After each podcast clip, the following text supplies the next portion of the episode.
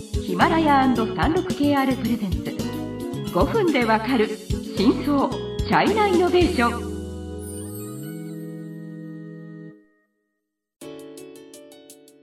皆さんこんにちは。36KR ジャパンの委員です。日本経済新聞の山田です。はい。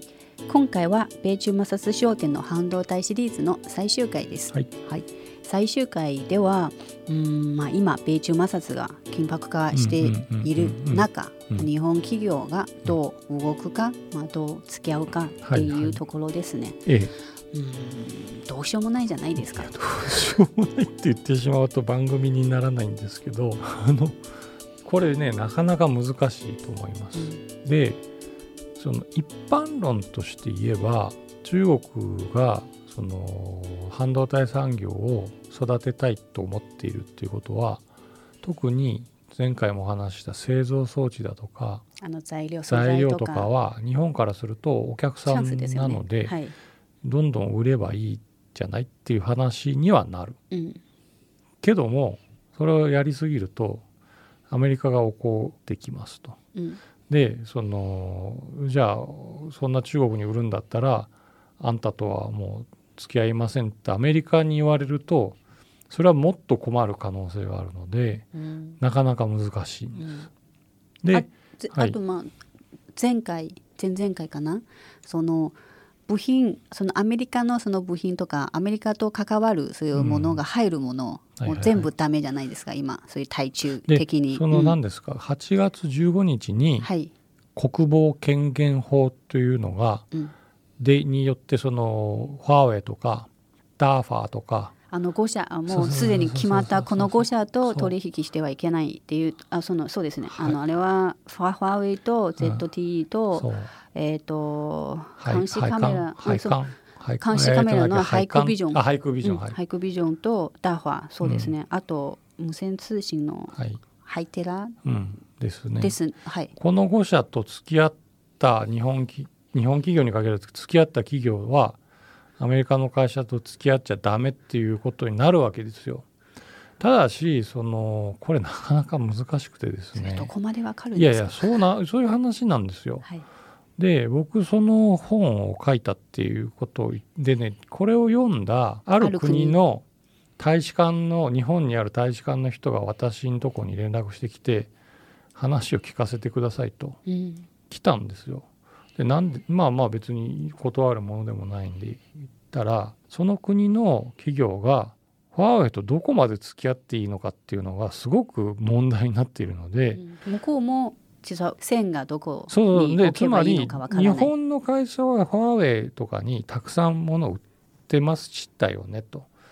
で今こうなってじゃあ全部やめるんですか？どこまでやるんですか？っていうことを知りたいと。うんいうことでじゃあそれはね いや僕別に自分がビジネスやってないから直接は個別の企業に聞いた方がいいと思いますけどうん一般論っていうかその一つの基準はそのそれこそこの23回前に話しましたけど半導体なら半導体でも考えるための半導体はもうダメでしょうと。でも記憶するための半導体は多分アメリカはそんなに言ってこないと思いますと。う。ん。36KR ジャパンのサービスコネクトは最先端の中国のイノベーションやテクノロジー企業情報を提供しています。中国での事業やパートナー企業の探索などヒントになる情報が満載。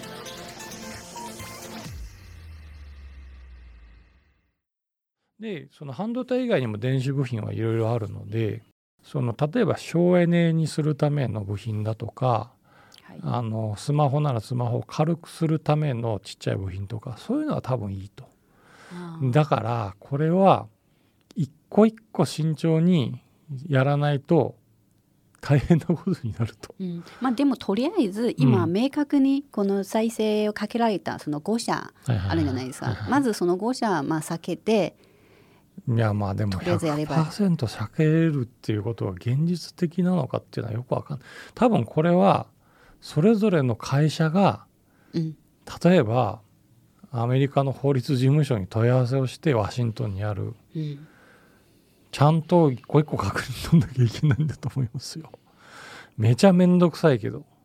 はいでだからでもそのに日本の立場からするとお客さんなわけですよ。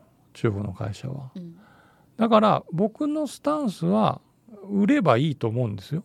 僕の意見は。ただしこれもその本の中に書いたんですけどある中国の地方都市を取材してたらその地方都市の持ってる投資会社の人が日本の半導体の製造装置とか素材のメーカーにどんどん工場を建ててほしい。うん。ついてはあなたもそういうふうに記事書いてみくださいみたいなことを言われたことがあるんですよ。はい。でそれはあまあいいですねとかってその場で言ったんですけど私はそれはダメだと思うんです。申し訳ないけど中国の方に。建てるあるいは投資とか。そうそうそう、うん。と中国にその素材とか製造装置のの技術水準が高いものを建てるとやっぱりね技術は流出してしまうので技術のブラックボックスを頼む保つためにはやっぱり日本で作って輸出するっていうのが日本企業にとっては安全であると。売るのはいいけどそういう形で線引きした方がいいと僕は思います。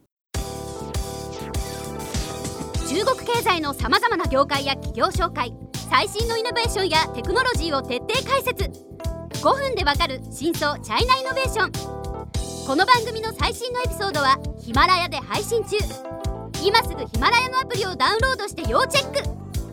中国の人怒るかもしれませんいやまあでも今売れるかどうかっていうのも微妙な ところで。まあそうですよね。難しいですね。まあその話せば 話すほいやいやどこれねうん。まあうんそれこそね米中摩擦がその今まだまだこれからどうなるかっていう話だから今ここで結論が全部出るっていうものではないですよ。所詮このこのトークだけで。うん。ちょっと様子を本当に注意して見ていかないと大変なことになるかもしれないです。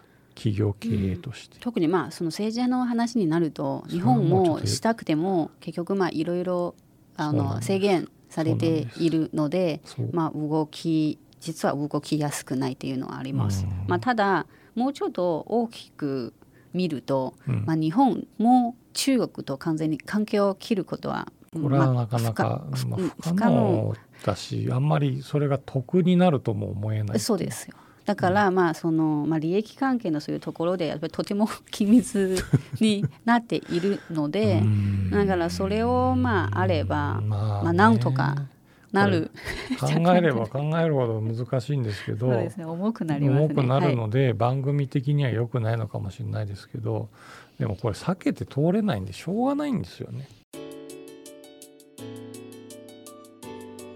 はい、時間になりましたので今週はこれで終わりにします。